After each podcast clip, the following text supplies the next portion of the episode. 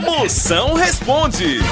Quem fala é o Pedro de Diadema. Moção, deixa eu te fazer uma pergunta. O que fazer quando você deixa o carro parado no estacionamento e você volta e o carro tá com uma batida atrás? Do...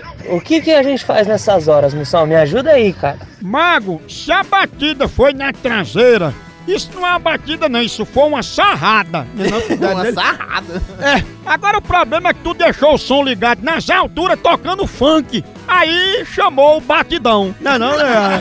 Agora, bem, ainda bem que a batida foi na traseira do carro e não na sua. Senão, uma hora dessa, tu ia ter que levar tua hemorroida pro martelinho de ouro. A hora do Moção.